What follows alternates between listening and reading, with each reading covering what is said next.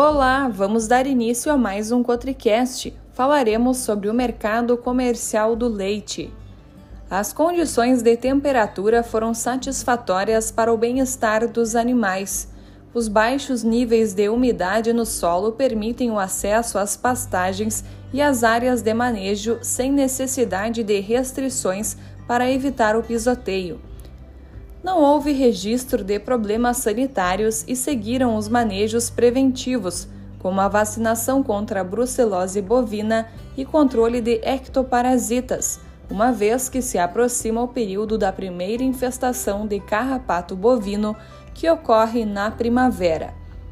Conforme previsto para a atividade, comprovou-se a redução no valor pago pelo litro do leite aos produtores rurais.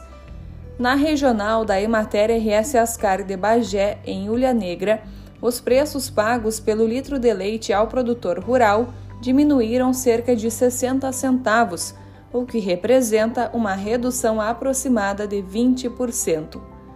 Comercialização do leite. De acordo com o levantamento semanal de preços realizado pela Emater RS Ascar, o preço médio do litro de leite no estado ficou em R$ 2,78, o que representou uma redução de 12,30% em relação à última cotação. A variação nos preços recebidos pelos produtores deve-se a diferentes variáveis, entre elas estão o volume comercializado e as bonificações por quantidade e qualidade do leite conforme os parâmetros normatizados para o produto. Chegamos ao fim de mais um Quatricast. Logo voltaremos com mais informações.